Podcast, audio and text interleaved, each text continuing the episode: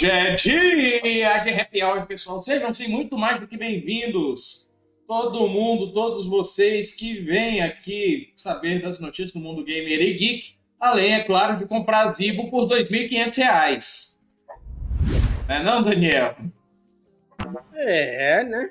Eu vi agora que estão vendendo Zibo por R$ 2.500, né? Então o meu deve estar tá valendo 7 mil. Pois não é, porque para quem não sabe, o Zibo esta bela pessoa aqui que vos fala, que é nada mais nada menos do que a cabeça da comunidade do Megatrack, Daniel Gomes, é assinado por muitas é, celebridades do mundo dos jogos, incluindo Kojima, é, tem o Nakama. É, tem o Nakama, tem o, o ex-cara do Street Fighter, que eu esqueci já o nome dele. Tem o. É, tem o David Crane, né? Tem o. Deixa eu ver o que mais o criador da Atari, que eu esqueci agora o nome dele, o Nolan Bushnell, né? E muitos outros. São, se não me engano, são oito assinaturas já que tem no meu Zibo. Ele se torna, até hoje, o Zibo mais raro do mundo. É, o, o que tu falou era o Yoshinori Ono, ex-diretor da isso. série Street Fighter. Isso, que ele anda com o bonequinho branco o tempo todo. Isso. Aí imagina só, é, você tem seu Zibo com, todos os jogos do, que lançaram nele. Eu tenho um Zibo assinado pelo. Nossa, te... ah tá. É, é, eu tenho um Zibo assinado por ninguém mais, ninguém menos que o. É, um dos caras do Doom. O, o Carmack, e o Romero. Tem outro. Pronto, ele é assinado pelo Romero. o Romero assinou meu Zibo lá, tá lá, o desenhozinho dele lá bem direitinho. Então, né, é, é, jogos são legais, são, mas desde a natura dos caras, Nada. Isso, o melhor né? de tudo, o melhor de tudo é, é você ter um produto que é um videogame que nenhum deles trabalhou no videogame. É verdade. Não, inclusive, Daniel, se possível, passe a foto do Kojima e o Zibo pro Ezequiel para ele postar no Instagram, que essa foto já foi e tudo mais, mas a, ela. A cara, da, a cara de bunda do. A cara do Kojima, do Kojima velho. É, é, é impagável. É, tipo, é a pior cara que existe de uma pessoa que tá seguindo alguma coisa que não é dele, não é relacionada a ele. Pois não é, rapaz. É, é incrível. Mas eu consegui fazer esse feito. Muita gente vai lá no, no, no a BGS, levou negócio de Metal Gear, de Policinal, de, de Snatches, mas eu fiz o cara assinar uma coisa nada a ver.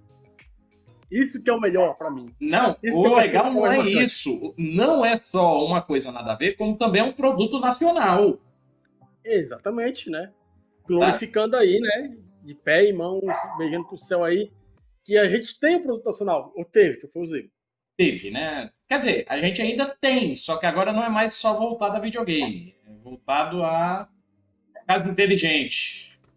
Uhum. Afinal, série Pense Bem aqui a gente já noticiou. Ah, meu pai do céu. Ai, como é que eu, eu ainda lido com essas coisas? Mas enfim. Ô, Daniel, bora falar de coisa boa agora? É, além do fato da é, assim, eu acho bom e não é a primeira notícia.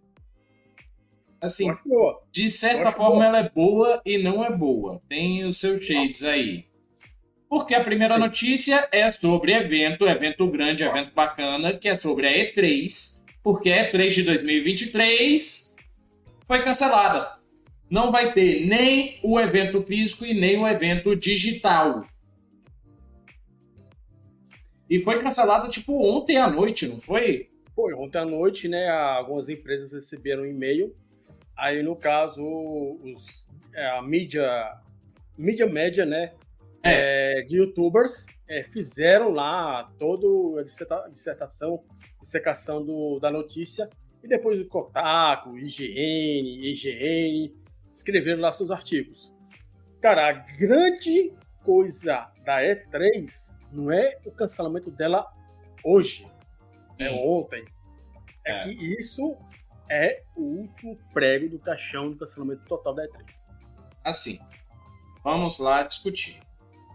Eric, o que, que você acha do cancelamento da E3? Por um lado, é muito ruim. Tá? E a E3 até então era o principal evento de anúncio de tecnologia, de jogos e tudo mais. Por esse lado, é horrível o cancelamento da E3. Agora, tá? O que, que acontece? Desde a pandemia, onde nós tínhamos a E3 digital, a Nintendo já não participou da E3. Não participava fazendo, fazendo o seu direct. Né? Inclusive, eu me lembro de uma das últimas participações da Nintendo na E3, que foi um direct dentro da E3. É, foi a Treehouse. Eu acho que não foi nem o. o... Como é que é o nome agora do homem? Da Nintendo of America, o antigo. Uh, agora me esqueci o nome dele. Pior que eu sabia o nome dele, mas agora eu esqueci. Red, não lembrei. Red Fio, sei lá das contas. O Red nem tinha pisado no palco da E3, foi só vídeo. O que se assemelhou, por exemplo, a Devolver Digital, que fizeram também na terceira E3 deles. E com isso, as empresas começaram a ver que valia mais a pena elas fazerem seus eventos individuais digitais do que comprar um espaço na E3, né? Porque não necessariamente a E3 paga para a Sony. Justamente o contrário. Sempre foi o contrário. Na verdade, todas as stands da E3 desde 95 são compradas, né? É, o que veio a gravar para 2023 é o seguinte: além do fato de que você fazer um State of Play, um é, qual da Nintendo, Nintendo Direct, da Xbox, que é qualquer coisa, né? Não tem nome, todo ano é muda. Showcase. Não? É showcase, na showcase, mas eles mudam. Todo ano eles mudam ah, tá. coisinha, né? É, e outras empresas para eles, qual, qual o custo de fazer no YouTube? Não, é, é, é, eu não digo só isso. Quando a Sony fez o seu. State. É, não só o State of Play, mas eu quero o que ela anunciou, o PlayStation 5. Enfim, hum, é. quando ela fez esse anúncio dos jogos da nova geração que anunciou o, Play, o PlayStation 5, Cara, foi um evento gigantesco. Eu me lembro que eu parei o que eu estava fazendo, que na época eu acho que era planejando aula em casa, porque era pandemia. Eu parei o que estava fazendo. Foi eu, Ezequiel e Mário assistir o evento ao vivo. E, um, e uhum. eu e Mário fazendo hora com o Ezequiel, porque ele acreditava que ia lançar o. anunciar o PlayStation 5, e a gente dizia, não, isso é lenda urbana, não sei o quê. E depois ele fazendo hora com nós dois porque realmente tinha sido anunciado. Justamente, justamente. E, e, e, e é, o grande gravante é justamente isso. É, é muito melhor hoje em dia você planejar fazer um evento online é, direto no YouTube do que você pagar uma bagaça de uma Gamescom, uma TGS, uma BGS ou uma. Inclusive, é, esse, esse, é, esse é inclusive um dos é, é, motivos do porquê que temos tantos programas em lives, em vídeos, e não é, com estúdio e tudo mais. Se alguma empresa quiser pagar, a gente faz um estúdio, faz um esforço aí, né? Para cálculos. Até porque programa presencial tem seu charme e tem suas vantagens. Sim. Infelizmente não. Agravante, é, né, do, do, desse, nessa questão é que tem um, um, um cara que tá fazendo a E3 ir pro saco. Que é o Geoffrey Knight, lá do. Da, do videogame show lá. Ah, tá. PC Game Show, não? Não, que tem o cara que faz o evento do final do ano. O The Game Awards? Não. É o The Game Awards. É o. Geoffrey Knightley, coisa assim. Geoff Keighley. Geoff Keighley, né? É, que ele faz um evento paralelo à E3 que é chamado Summer Game, Game Festival. Festival. Sim. E isso está muito mais ligado ao pessoal que consome YouTube, Instagram é, e Twitch do que a E3. Até porque vale a pena dizer, a E3 não começou com esse evento aberto ao público para anunciar jogo. a E3 era um evento voltado para empresas e para acionistas. Jornalistas. E jornalistas. Tá? Então a E3 nem tinha evento aberto ao público antigamente. O evento aberto... estourando era acesso VIP. É, no máximo. Mas E3 não era aberto ao público, você não tinha o evento que você podia ir lá. E lembrando que essa moda não começou, não foi nem com a Nintendo. Agora que eu me lembrei de comentar isso. Essa moda de das empresas fazerem um evento digital, o evento paralelo, não começou nem com a Nintendo, começou com a EA. Foi, que ela saiu mais cedo da. E a EA saiu e fazia o seu evento, seu próprio evento cheio de. Ai, como eu adoro essa fala de futuro. Pois é, o seu próprio evento mais divertido, mais alegre, um dia antes de começar os eventos da E3. Então, é, é, é... cara, tem um, uma beleza aí. E eu digo mais, eu acho que o maior agravante de tudo é o fato das empresas não terem recuperado é, sua, sua grana no tempo da pandemia, ainda, né? Porque tem é. todo o ciclo para receber Uhum. Pode, eu não duvido nada, que o pessoal que gera E3 está querendo ganhar dinheiro em cima dos stands e muito. E o cara chega e fala, e fala não, você não quer, porque a gente vai fazer online. E isto serve de alerta para a BGS. É que serve. Ano passado, muito alerta. Xbox, Xbox falou, a gente não quer. Esse ano nós vamos para falar nunca também. Porque apesar dos pesares, o Brasil não é um mercado é, visado dos americanos e dos uhum. japoneses. Não é. Nunca foi. A gente é troco de pau. Então, Isso. quer dizer, se colocar uma, é, uma coisa muito, digamos assim, amarrada, uma coisa, uma coisa muito cara, a empresa chega lá e fala, não, você não quer. Pra que a gente vai querer fazer um negócio aqui que a gente pode anunciar na, no evento do final do ano lá do, do Joffrey? Apesar do homem ser louco, ele sabe fazer um evento. Sabe. Muito bem. Não é à toa que a gente transmite o evento no fim do ano, né? Mas enfim, indo para a notícia, só comentar rapidinho aqui, que a gente já falou bastante disso. Redpop e a Entertainment Software Association, ESA, anunciaram na quinta-feira, dia 30, que tanto a versão física quanto a versão digital da E3 2023 foram cancelados. A confirmação veio após diferentes empresas importantes da indústria abrir, abrirem mão de participar do evento, que a gente até anunciou que Sony e Microsoft não tinham, não iam participar. Nintendo já estava até tradicional a não participação dela. E aí, sem as três maiores, a única que sobra para segurar a bucha de canhão aí é a Devolver. E, é, na verdade, sobrava Devolver, PC Game Show e Activision. E, e Activision que era, iam tentar segurar esse evento sozinhas. Devolver tem um showcase, tem uma apresentação normalmente muito boa, muito engraçada. Mas a última do último ano não me atraiu tanto.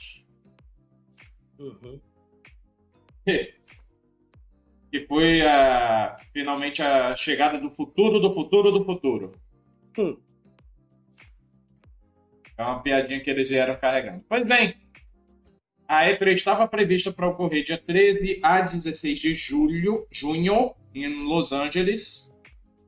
É, e seria o primeiro evento presencial da E3 desde 2019. Nossa, eu pensei que já tinha tido outro. Ah, cadê?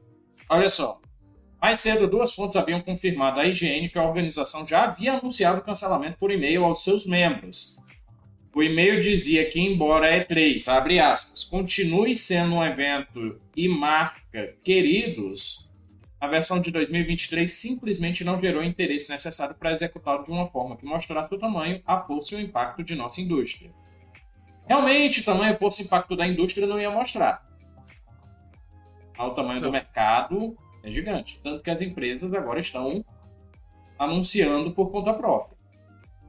É, Cara, é só ver. Você vê o, o, as três grandes, né? Xbox, Nintendo e a Sony, quando eles fazem as delas, bate casa de 100 mil. Não só esses. A Ubisoft também, que faz o Ubisoft Connect. É, esse eu não assisto porque eu sei que é só bom. É, aí a gente já não questiona a qualidade, mas enfim. Nem esse, nem o da Bethesda? Não, o mais triste de todos é da SEGA, cara. Que é, é feito em, em Tóquio e é em japonês. Não, tem nem Sega, tradução. O da SEGA é chatinho mesmo. O da é Nintendo, horrível. pelo menos, tem uma dublagem em inglês por cima. Ou não, tem um inglês, né? Tem a versão em. Japonês. Tem inglês, japonês, original japonês e espanhol. Nossa, tem até espanhol, meu pai do céu. Espanhol. Por isso que, na minha opinião, o melhor evento que tem ainda é os campeonatos de Gran Turismo, que tem dublagem em inglês, japonês, espanhol e português de Portugal. é, português de Portugal. Não é, e eu assisto com os gajos. Nossa, é português de Portugal é muito estranho. É estranho, mas como é uma corrida, né, pra mim rola mais tranquilo. Pois bem. Enfim, junto... só, digo, só digo o seguinte: adeus é 3. Eu queria ter ido uma vez pra você, mas infelizmente não vai dar. Eu queria ter ido, só que eu queria não nesses anos, nesses últimos anos. Ah, eu não sei, é um evento gigante, bonito e tudo mais. Mas nesses últimos anos não me atraía tanta intenção, interesse. Cara, assim. a, aquela apresentação da Sony, com o cara lá tocando negócio japonês, deu um sono do caralho. Assim, a última E3 que me deixou arrupiado foi justamente a que a Sony levou uma orquestra para a apresentação. aí eles uhum. iam tocando durante os trailers. Se eu não me engano, foi até o, o a E3 que anunciou o reboot. O reboot não. A continuação do God of War. Uhum. God of War 2018. Cara, aquela E3, aquela sim me deixou arrupiado. Quando apareceu aquele trailer, eu, eu fiquei maluco. Ah, e também foi ela que gerou o meme do boy. Desgraça. Cara, eu não joguei God of War, mas eu assisti no YouTube, meia hora eu fiquei puto. Boy, boy. Cara, porra, é, é vitrola essa bagaça? Mas também, não, mas também temos que elogiar a dublagem em português do, do... Ricardo Juarez. Beijo pra ele. Gravamos programas já juntos no Quebrando Controle. Aí fica pior, é garoto. Chocolate garoto. Garoto, garoto, garoto. Pois é, né? Aí não dá, né? Não, mas a dublagem dele é muito boa, principalmente nos momentos mais emocionados do jogo. É incrível. É, a dublagem é boa, mas eu prefiro o, o só o original mesmo. Pois bem, vamos de um cancelamento, agora vamos para um rumor. Porque o rumor do dia. Meu pai do céu. O rumor do dia é: uma nova patente foi registrada mostrando um controle com tela sensível ao toque para o Xbox. Na verdade, Alô, na verdade, na verdade não. Aí foi mostrou uma patente para um novo aparelho rodar Doom. é mesmo, né? Ainda tem essa. não, mas é sensível a toque, não é tela não. Ah, é, tem tela. tela droga. É tela. Ah, não, vou colocar Doom em mais uma coisa. Ah, agora que eu tô vendo a imagem, não é tão parecido com o, o, o Vita, não. Mostrando que o Doom é o jogo mais portado e continua sendo o jogo mais portado do planeta Terra. Meu pai do céu. Mas querendo ou não, Doom é um dos jogos mais simples de se fazer, de se modelar, né? É porque no caso eles fizeram, é, é pegaram a engine de Doom e jogaram para Linux. Aí, ah, é, é open source, ainda tem essa treta aí, nossa.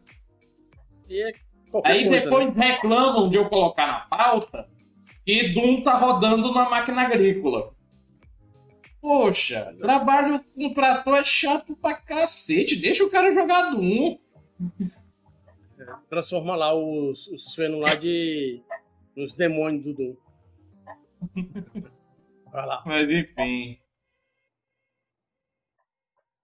Assim, controles alternativos para Xbox não é nada novo. Afinal, já temos o Elite Series, o Elite Series 2, o Elite 2 Core, o controle adaptativo, bem como variações feitas por empresas de te, é, por fora, mas com selo oficial da Microsoft. Parece que tem mais um desafiante entrando no ringue. A novidade veio a partir da patente registrada pela Turtle Beach, que mostra um controle de Xbox com tela sensível ao toque, possibilidade de salvar perfis de configuração de botão, loadouts, e registrar desempenho nos jogos e parear com o smartphone por meio de um aplicativo. Meu pai do céu, ainda vai conectar com o smartphone isso. Fazer o que, né? E aqui a imagem mostra um controle com design similar ao Series, porém no centro. Imagina um espaço entre os dois, entre o analógico e o D-pad. E aí, à medida que ele sobe, ele abre para ocupar aquele espaço que tem no botão. Home. Pronto, tá aqui. Deixa eu só Isso. colocar aqui. Ele vem e aí ele abre para ocupar esse espaço aqui. Não vai ser uma tela que nem a do, do, do, do, do... Pronto, tá aí. Não vai ser uma tela que nem, a, por exemplo, a tela do Wii U. Não tem tanto espaço para isso. E eu acho que não vão querer fazer outro controle Duke. Né? Mas provavelmente vai ser uma telinha de é, é, é acessório. Como assim? Um segundo display só para ver uma informação, alguma coisa, uma notificação que chegou basicamente o VMU do Dreamcast. Uhum. A tela sensível ao toque tá, é, teria um display que mostra a hora do dia, bateria, nome de usuário e uma série de outras informações. Mais interessante ah, seria a possibilidade de salvar perfil de botão diferente ca para cada game, permitindo que o usuário tivesse esquema personalizado para títulos variados. O que, que foi, Daniel? Agora, é, bateria. A bateria vai durar 5 segundos, né? Uhum. Você contar regressiva a bateria. Vale lembrar que nem toda patente acaba virando produto final, então é possível que esse design jamais chegue ao mercado. Além disso, fica no ar se esse controle seria para a geração atual, Xbox Series XS, ou até mesmo para outro console da Microsoft. É válido lembrar que em dezembro de 2022 a Microsoft registrou uma patente de controle com uma tela relativamente similar a esse da Turtle Beach, mas com a finalidade de mostrar se o dispositivo foi pareado corretamente com o Xbox Series bem como ter conexão com serviço em nuvem para aprimorar games mais antigos. Além disso, a Turtlebit não seria a primeira e certamente não a última a experimentar com tela sensível ao toque para o Xbox. Em janeiro, por exemplo, a Asus revelou o joystick com tela OLED, cuja principal função é trocar de perfil de usuário, parear Bluetooth, entre outros recursos estéticos. Ai, meu pai do céu. Sinceramente, para mim, a única coisa que eu quero no controle é o seguinte: que ele seja a pilha ou bateria. Certo. Né, porque eu quero trocar a pilha. Eu quero trocar a bateria. Eu não preciso ir na, na loja para trocar a parada. Isso eu uhum. acho escroto. Segunda coisa, seja funcional e que dure aí. Tipo, uma pilha é, que eu tenho nessa aqui, né? Dura um é, Duracell. Cara, uma semana, jogando 4 horas por dia. Ah, tá. Uma semana. Aí quer dizer, eu quero, eu quero um produto, seja lá qual for, que a, a pilha ou bateria, seja lá não, não se dá para pagar, que dura uma semana. Porque não adianta fazer esses firulico todo para no final durar dois dias. Uhum. E, e pagar 1.500 reais numa bagaça dessa. Que é pior, né? Com o pessoal que tá acontecendo aí, com o pessoal comprando o DualSense Edge e pagando 1.300 reais no controle, que sinceramente, sério, 300 reais no controle. Pois é. E o pior, eu tô pensando em comprar um DualSense. Não, mas é o Edge. Eu tô, Não, eu tô pensando em comprar um normal mesmo. Até porque o meu vai ser para usar em computador e usar no celular. Mas nem para jogar o PS5. É. E ele é um pouco mais barato que o do, do, o do, do Series. Nossa, até é, eu me assustei a última vez que eu tentei comprar controle da Xbox. Então, fomos para um cancelamento, do cancelamento para um rumor e do rumor agora para algo confirmado. Legend of Zelda Tears of the Kingdom revela novas habilidades de Link, o novo game da série permite promete incentivar a criação de soluções criativas para o seu combate e exploração. Tu viu o vídeo, Daniel? Cara, eu não vi nada desse novo jogo, porque no caso eu não quero é, ser atrapalhado quando for jogar ele. Porque agora eu tô jogando o bafo do canino. Né? É, o bafo do selvagem. É, e tô achando muito bom. Só que o bicho é muito longo e muito demorado e muito, dá muito sono. É porque o, jogo, o, jogo em mundo o... aberto a mim não funciona mais. Pois é, é, porque, é justamente isso. Como ele é muito aberto, você pode fazer muita coisa antes de ir para a missão final. Você pode grindar muito antes de ir para a missão final. É como, por exemplo, um Skyrim, um Oblivion. É, um, igualzinho ao Fallout 4, que eu tô com 160 horas e não terminei o jogo. E, inclusive, história curiosa de, de Oblivion. Eu tenho Oblivion Complete Edition e tudo mais. E eu fui jogar DLC quando eu fiz a terceira missão de história. eu terminei a DLC. Não, eu não. Quando eu fui jogar Fallout 4, comprei as duas DLCs que você tem de sidequest. Uhum. Eu terminei as duas. E eu não terminei, não terminei o jogo ainda. Pois é, então, quando eu ia voltar pra história, eu tinha um arco mágico que dava efeito aleatório nos bichos. Muito bom, velho. Ah, e também meu stealth tava no máximo. Então tinha missão. Então tinha missão que eu ficava agachadinho numa sombra, eu batia no cara, ele virava, aí cadê, cadê, cadê? Me perdia.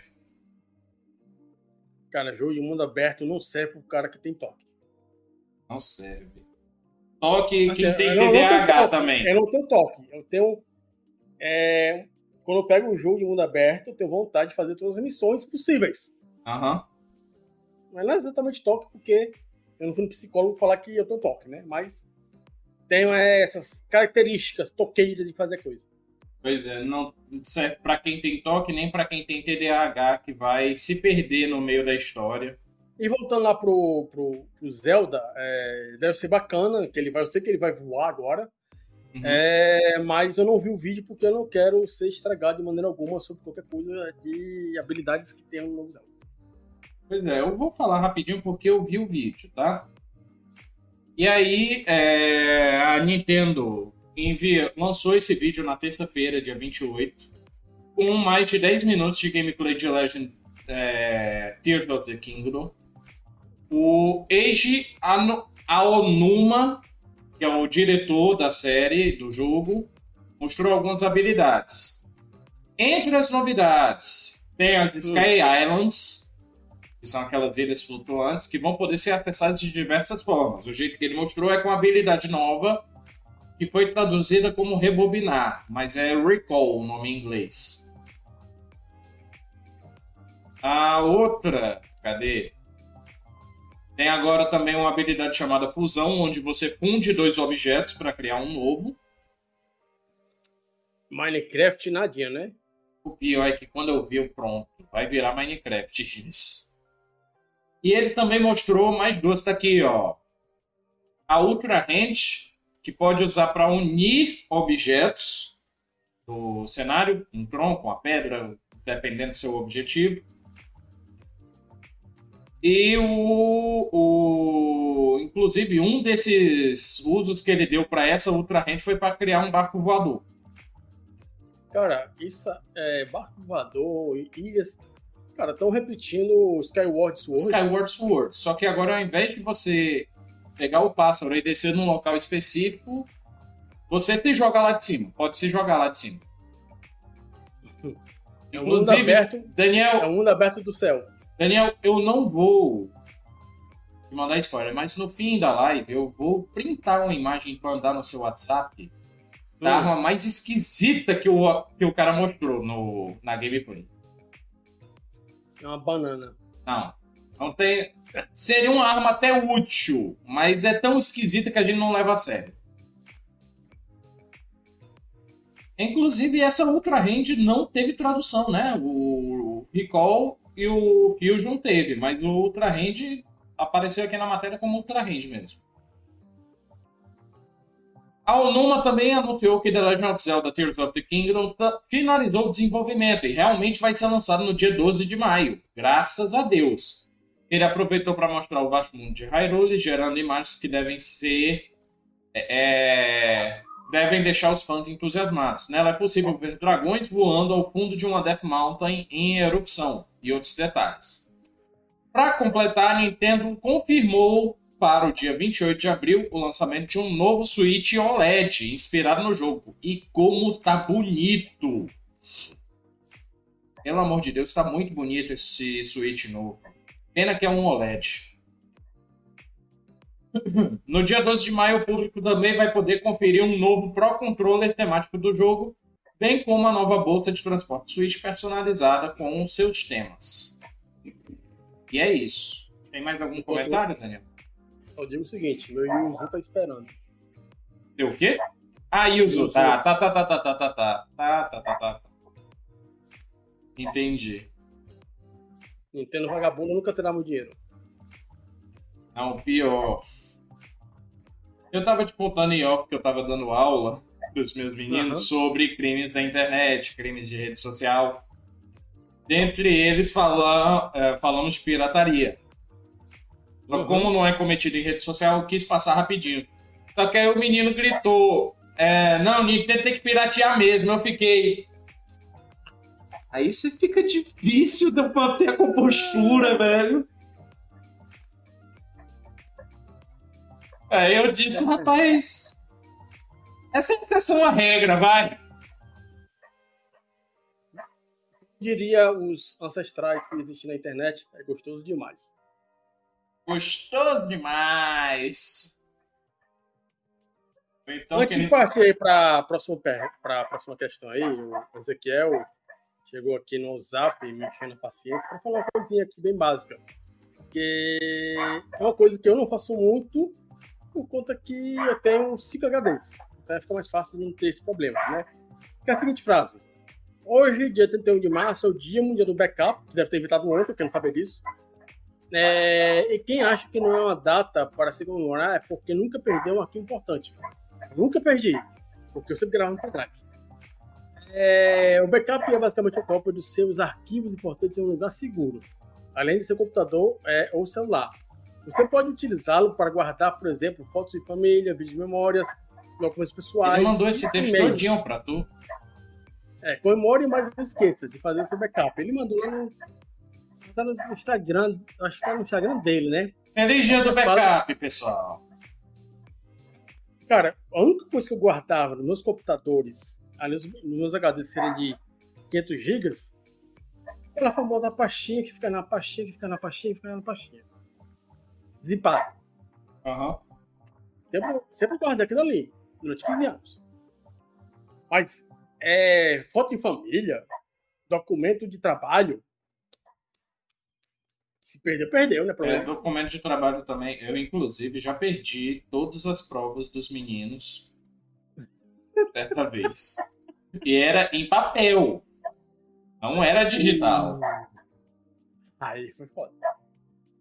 Resultado, todo mundo tirou seis. Eita, professorzão. Vai lá, continua aí. Bora lá. Naughty Dog confirma que já está preparando outro lançamento para o PC.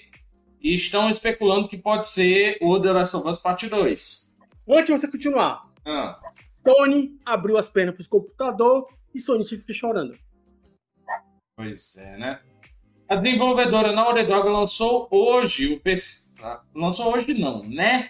Lançou uh, terça-feira, dia 28. Eu não sei, foi no dia que quebrou o computador. É. Mas a Naughty Dog lançou essa semana o The Last of Us Remake, o parte 1. E para celebrar o lado dos jogadores, a empresa soltou um longo comunicado em seu site oficial. No comunicado, o estúdio deixou bem claro que já está preparando outro lançamento para o PC, mas infelizmente não disse exatamente qual era o jogo, então pode ser muito bem o The Last of Us Parte 2 ou The Last of Us Online, que Deus nos defenda. Poxa, tem tanto jogo bom da Naughty Dog que podiam lançar para PC. Mas enfim, o estúdio também agradece a todos por ter a oportunidade de lançar o jogo em uma nova plataforma. Ela também agradeceu a Sony Interactive e os membros da equipe, porque se não fosse a Sony não lançava, né? E aí abre aspas. Então, para onde a próxima aventura dos desenvolvedores da Naughty Dog nos levará? Fiquem tranquilos, jogadores de PlayStation e PC, já estamos ansiosos para compartilhar mais. Quer você prefira um controle DualSense ou um teclado e mouse. Desenvolver para ambas as plataformas nos permite incorporar as lições aprendidas com cada uma delas, design geral de nossos jogos. Compartilhar suas histórias e experiências no PlayStation 5 e no PC é algo que a Naughty Dog adotou e continuará a apoiar no futuro. Vale a pena lembrar que a Naughty Dog já disse que não lançará os primeiros jogos da franquia Uncharted no PC. A tristeza do Ezequiel e do Mario. Porque estão visualmente datados para os dias atuais. De certa forma, tá certo realmente está datado. O, o Uncharted está muito datado para ser lançado para PC agora. Mas. Não sei. Um remake. Cara, é, é, a Sony vai lançar as bagaças dela que tem no PlayStation 3 e 4. Vai lançar bugado, vai lançar quebrado. Uhum. Vai quebrar um computador, mas vai lançar e não tem jeito de comprar porque o pessoal quer jogar. Cara, Quer saber um negócio que eu queria jogar no PC? Eu queria jogar Gran Turismo no PC. Nem que eu rodasse com os polígonos do Gran Turismo 2, mas que rodasse um Gran Turismo no PC. Cara, o, o Gran Turismo 5 e 6 roda de boa no PC, se for bem otimizado. E o stat, aí só depende da placa de vídeo, né? Ah, eu já tô feliz demais com o Gran Turismo 4 no, no meu PCSX 2. É educativo. É, versão educativa, claro. É só para demonstrar como é um Gran Turismo raiz mesmo. E bonito. Uhum. Mas, cara, jogo novo de PC da Naughty Dog. Assim, muita gente puxa para Uncharted, puxa para The Last of Us, que são as IPs recentes. Mas a Naughty Dog ainda tem muito jogo bom. E eu não falo só de Crash, não. Poxa, cadê o. Vou até puxar a lista aqui, que eu não tô. Não tô me recordando de muitas IPs. Eu falei na Auridog, agora minha cabeça tá travada em, em, em, em jogos de verão. jogos de verão?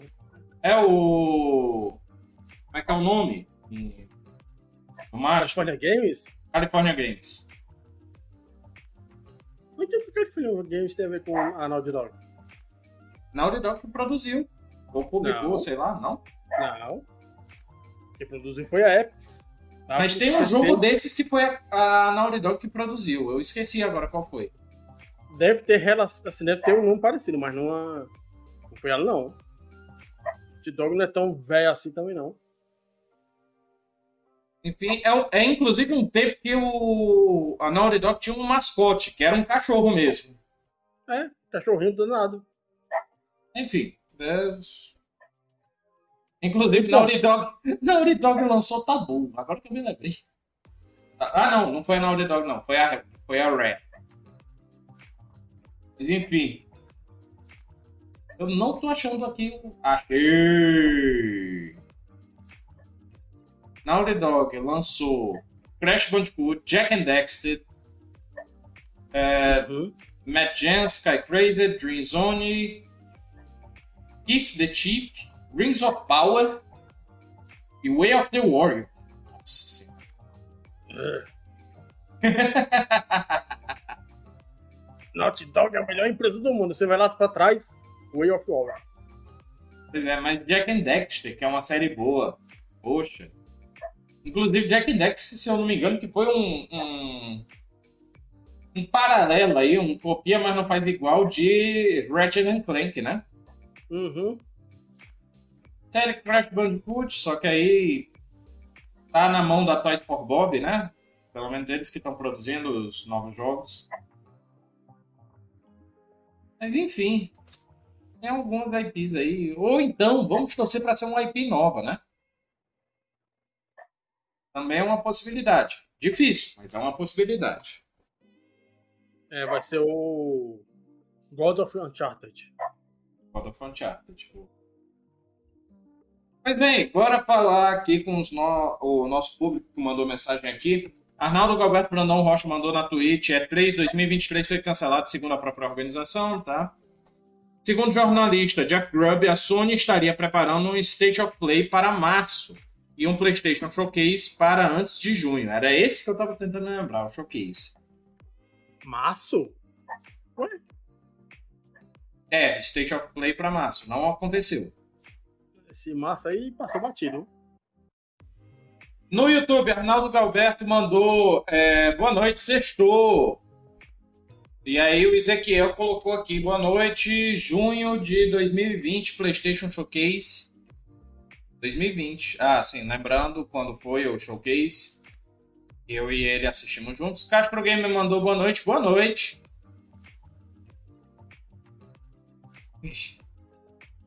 E ele comentando aqui que fizeram o trabalho completo nesse caso. Ah, mas no caso, tipo, ele queria que eu comentasse, mas comentasse o quê, cara?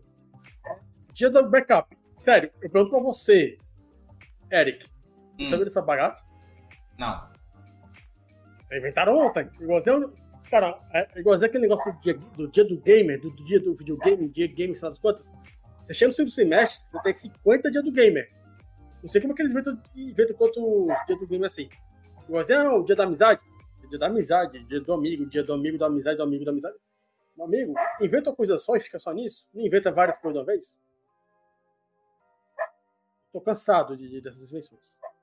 Pois bem, bora continuar agora para o drop, para as notícias mais rápidas. Manda bala. Editora Limited Run Games afirmou que realizará um último lançamento físico de um jogo para Nintendo 3DS. Ou seja, o 3DS, apesar de respirar por aparelhos, ainda não morreu. Por enquanto, vai morrer daqui a pouco. Pois é, a publisher Limited Run Games publicou na terça-feira, dia 28, uma imagem em sua conta do Twitter em que incita que vai lançar o último, um último lançamento físico para o portátil Nintendo 3DS. Em seu tweet, a empresa lembra que nessa semana a Nintendo eShop 3DS e Wii U tiveram suas vendas encerradas e reforçou a importância das mídias físicas. A companhia é ah, é conhecida por lançar versões físicas limitadas de jogos anteriormente disponibilizados somente na forma digital para diversas plataformas. Então vamos ter um novo jogo aí. A imagem que aparece aqui tem uma caixa de Cocopolo, mas tem uma, ca... uma caixa de Nintendo 3DS que está censurada. E aí, Daniel, o que, que tu acha? Qual Nintendo 3DS? Pois é, né? Próxima notícia. A eShop do 3DS e do Wii U foram descontinuadas, vão ser descontinuadas. Na verdade, já estão sendo, né? Que é para final de março e já estamos no último dia de março. Sabe que isso é bom? É, pelo simples fato de que não adianta ficar segurando é, rede social de videogame antigo. Sério. Não, assim, Sony, assim, sonista, aprendam. Não dá. É não é, dinheiro. não de, é, é gasto de dinheiro, é isso que eu ia dizer. Porque assim, visto do ponto de preservação digital, realmente não faz sentido. Porém, a empresa não ganha tanto dinheiro com preservação digital.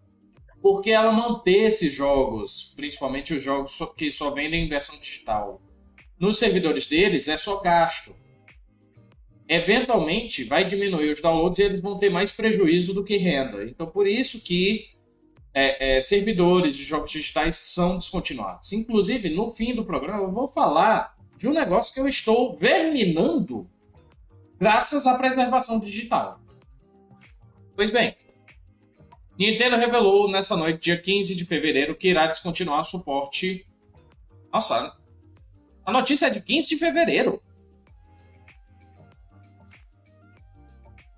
É, de 15 de fevereiro. Tudo bem. Eu acho que eu peguei. É, é, que eu tento pegar uma notícia paralela aqui, só que eu acabei pegando. Achei!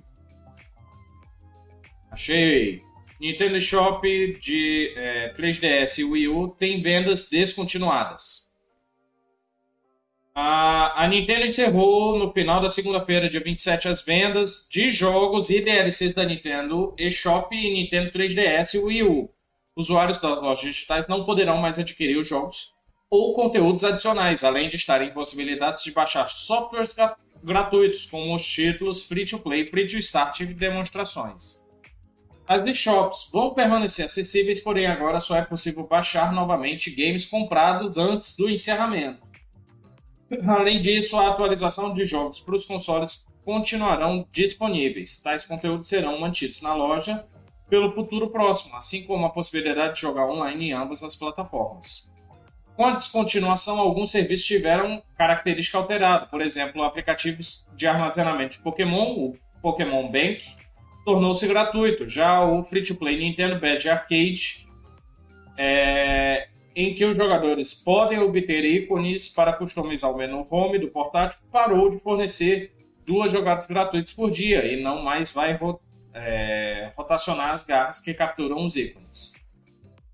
A loja de termos do Nintendo 3DS também vai ser encerrada, porém a Nintendo disponibilizou dois layouts gratuitos para os usuários das Américas: estrelas preto e dourado e bolinhas de, e listras amarela e branco. A atualização de terça-feira, a Nintendo estendeu a opção de resgate de código de download de jogos até as 1h30 da manhã do dia 4 de abril, horário de Brasília. Então tá aí a notícia. E o último drop, a gente já comentou aqui que Nintendo anunciou o lançamento do Nintendo Switch modelo OLED e um Pro Controller temático para The Legend of Zelda Tears of the Kingdom. A gente adiantou a pauta aqui. Um pouco um pouco. Sobre o encerramento da eShop, eu já sei sua opinião, né? Tu tá lá. O consumidor que acha que tudo vai, virar, vai durar para sempre tem uhum. que se lascar. É igualzinho um cara que pergunta quando tá no Game Pass, e acaba o Game Pass, e não tá podendo jogar. E pergunta: Ué, eu não posso jogar no jogo do Game Pass no meu computador, no meu videogame, não?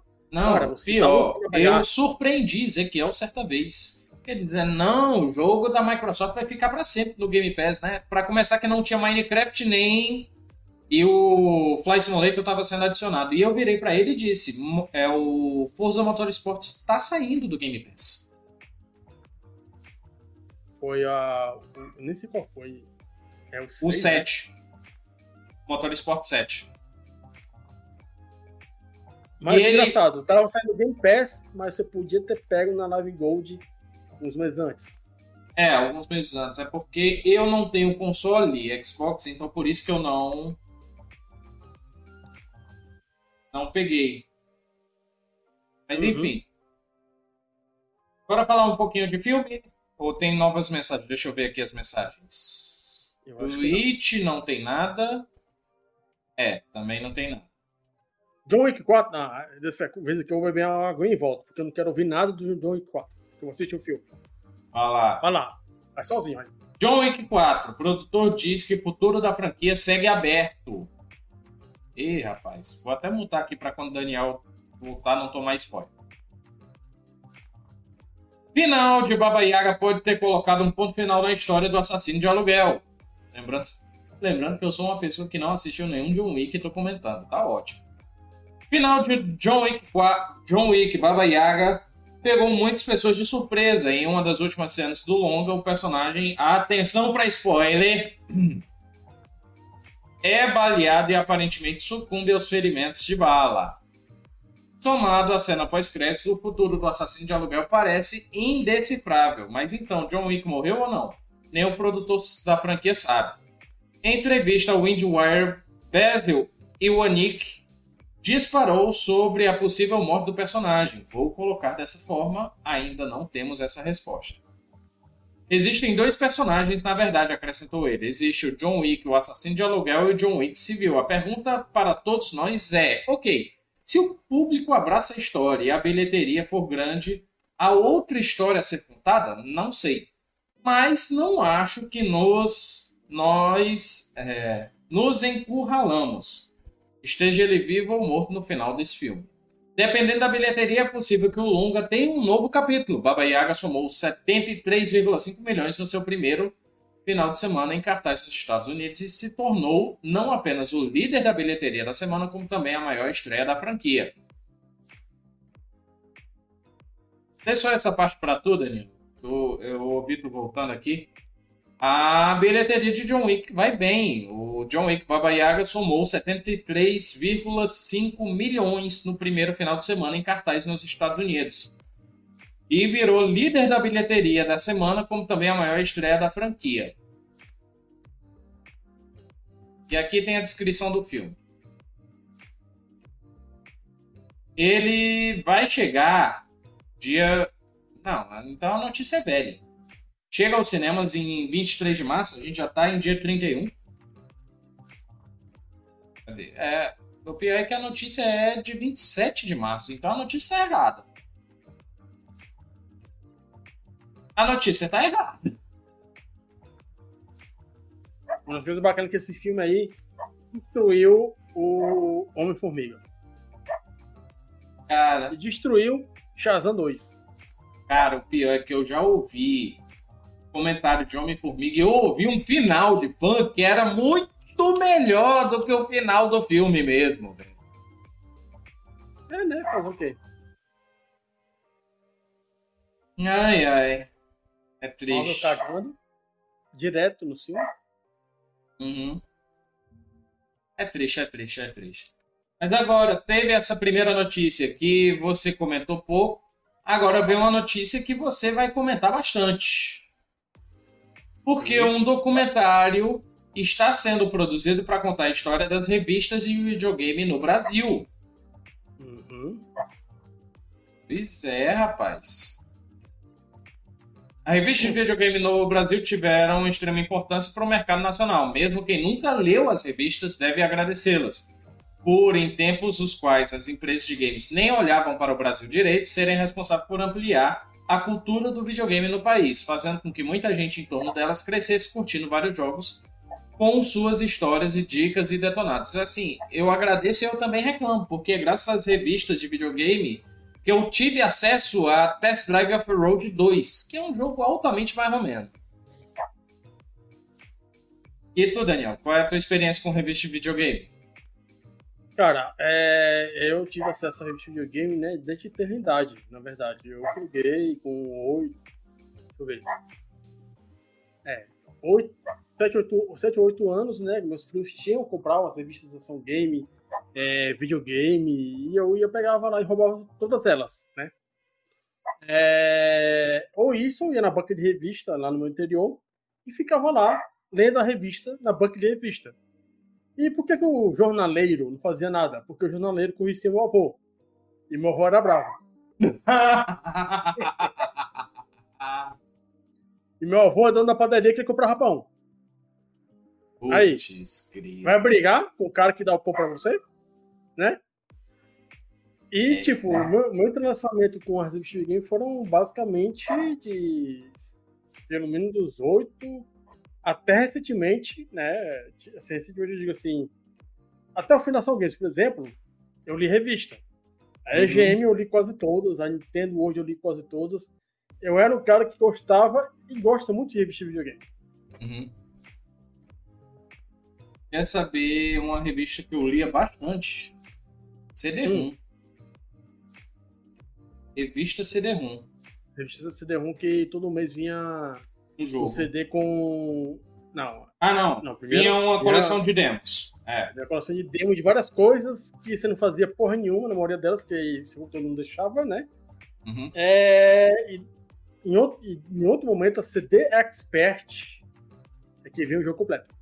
É, meu pai tinha algum, tinha muitas CD-ROMs, para falar a verdade, e tinha algumas CD Expert. Inclusive, eu me lembro que eu conheci MDK em uma dessas revistas. Eu Não, joguei primeiro... Descent em uma dessas revistas. Eu. Meu, meu primeiro jogo de assim, original foi Quake 2. Na CD Expert. Pois é. Inclusive, pessoal, eu sei que é um jogo velho, não deve estar. Tá, a, a jogabilidade deve ter envelhecido muito mal. Mas procurem Descent para jogar, que é um jogo muito bom. Apesar da idade, ele continua um jogo muito bom. A jogabilidade dele que não envelheceu muito bem. Porque, por exemplo, é um jogo de, tri, de tiro 3D que não dá para usar teclado, não dá para usar mouse. Toda a movimentação é no teclado. Tem no GOG. É, tem no GOG também. E eu acho que tem no GOG já tem é, configurado direitinho pra rodar Não, no. Minto, eu acho que ele também tá no My Abandonware. Não, mas no GOG é mais fácil de. No usar. GOG é bom Paga... porque ele já tem todos os, os patches Paga... de correção. É, paga 7 reais e tá usando no Windows 10 e 11. Pois é. Um documentário vai buscar trazer esse momento único em forma de vídeo, informação e nostalgia. A produção, em parceria com a Warp Zone e a 04 Media, vai falar desde os anos 80, quando as revistas surgiram, passando pelo auge dos anos 90 e o final de uma era, com o encerramento de várias publicações nos anos 2000. O documentário A História das Revistas de Videogame tem como proposta conversar com aquelas, com a quem fez tais revistas, coletando entrevistas e depoimentos de editores, redatores, desenhistas, jornalistas e demais pessoas envolvidas com publicações como a Super Game Power, a Ação Games, a Gamers e tantas outras. O projeto entrou em campanha no Catarse e conta com a previsão de entrega para início de 2024. Inclusive, vale um detalhe que até um tempo atrás, eu infelizmente não vou me lembrar mais quem fazia, mas eu ouvi um podcast chamado Poco Pixel e nesse podcast, no final, tinha uma análise de um jogo clássico. Eles chegaram até a, na época da Copa do Mundo fazer a Copa do Mundo dos jogos. Onde eles sortearam alguns jogos para se enfrentar em chaveamentos. E os critérios que eles usavam eram os critérios da revista Ação Games. E faz sentido? Faz sentido, mas tudo bem que eram coisas tipo gráficos, história. Gráficos, história. São cinco. São quatro. Quatro? Ah, são gráficos, quatro. História, jogabilidade e o outro eu não lembro. Tem outro, e aí, para desempatar, eles incluíram um quinto. E esse causava sempre muita discussão no programa, que era legado. Pronto, é som. Som, isso. Gráfico, jogabilidade, história e som. Uhum. E aí, para desempatar, eles incluíram esse legado. Que aí, quando eles foram discutir Atari, o EP do Atari, eles ficaram debatendo uns, um, um tempão sobre o legado. Se devia considerar um bom legado ou não. Pois bem, a produção em parceria da Warp Zone, editora focada em revistas de livros no mundo retro dos games, e a 04 Mídias, que é a produtora que já trouxe no passado, 1983, o ano dos videogames no Brasil, o projeto busca homenagear as revistas de videogame dessa época, com muitos conteúdos sendo trabalhado para fazer algo que trate com respeito àqueles dias. E aí, os apoios vão de 10 reais, vão entre valores entre 10 reais a 5 mil reais. A partir de 50 reais é possível adquirir um DVD com um documentário e por 100 reais um Blu-ray. Também é a oportunidade de levar uma revista com o making-off do projeto por 180 reais. Blu-ray. Qual o Blu-ray que custa 50 reais? Nenhuma mídia custa 50 reais de Blu-ray. É, né? Aí não dá. Tipo, é, eu já fui aqui no site deles, eles já aumentaram um mês para arrecadar dinheiro, coisa que o Warpzone faz. Ah, o Warpzone detalhe, não entrega. Quem quiser se interessar, aí, quiser aí, tá aí, cai quem quer. É, tá disponível até hoje. O não, era até hoje. Mas se você for ver lá no canto esquerdo, é, direito superior, é, tá aqui dizendo, você pode é, apoiar esse projeto até o dia 30 de 4 de 2023. Aumentaram um mês.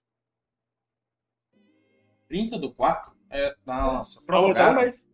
Ah. Prorrogaram. Coisa típica da Warpzone. Tá bom, né? E, tem, e tem que levar em consideração o seguinte coisa, pessoal. A Warpzone nunca entrega no prazo. Tem o Clones, o livro Clones deles, que ele devia entregar no ano passado, não entregou até agora. Vou dizer que vou entregar no, no, no segundo semestre. Uhum. É, tipo, eu não apoio esse tipo de coisa. Eu, Daniel Gomes, não apoio esse tipo de empresa.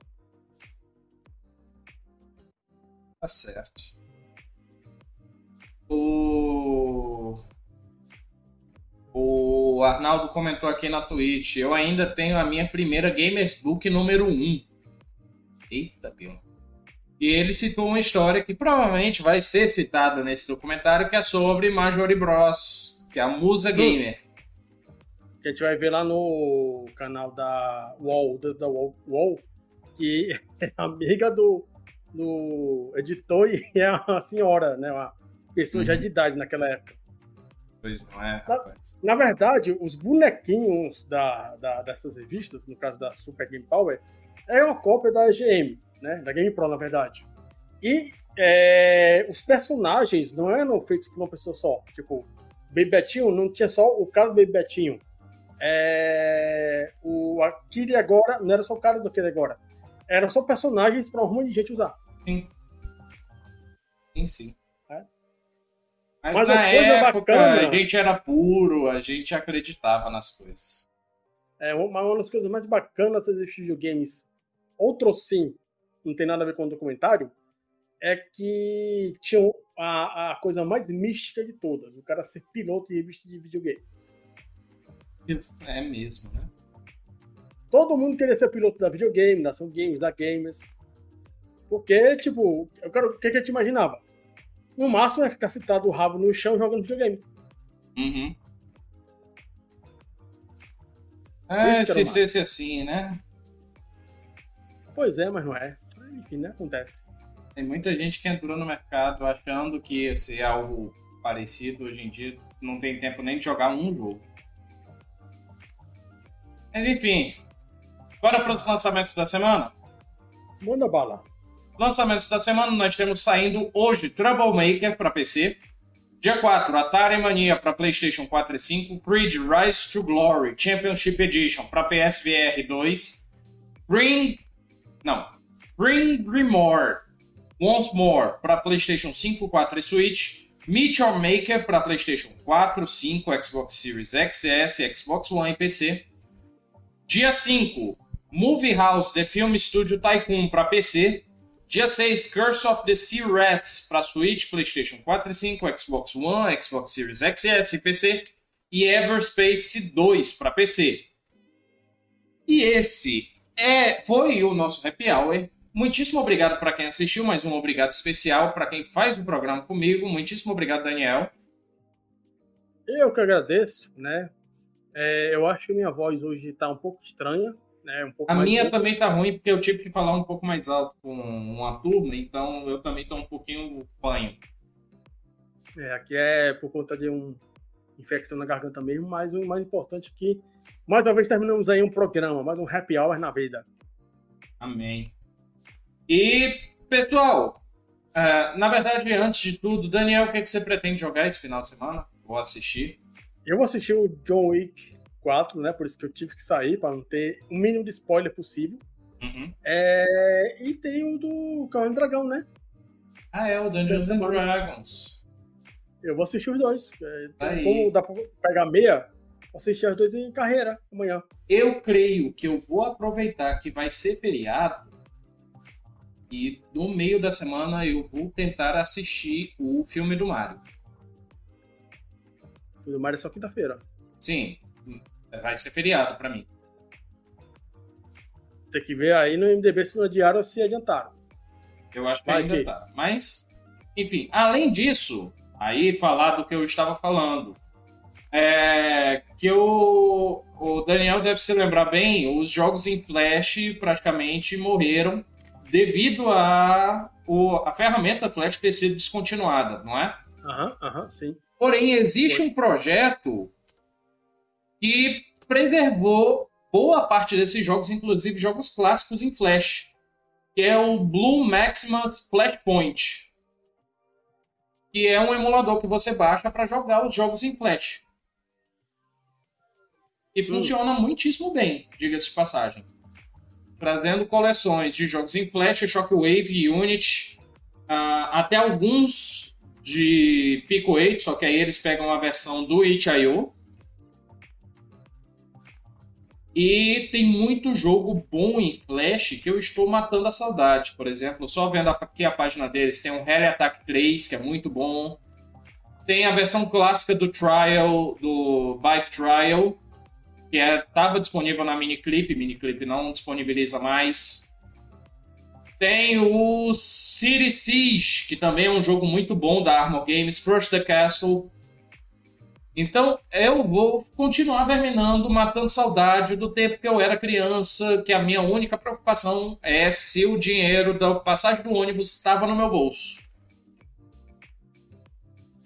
No meu tempo de criança, a minha única preocupação era fazer a assinatura da minha avó direitinho no boletim. Entregar pra ela. pra mim direitinho, parada. Pois é.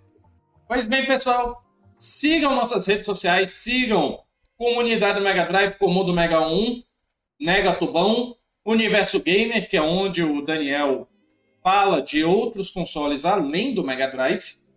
Além das redes sociais da USEG, nós temos Instagram, arroba USEGamers, facebook.com.br USEGamers, twitch.tv barra USEGamers oficial, quebrandocontrole.com.br. Você acessa a nossa página do YouTube direto, além do nosso site, usegamers.com.br.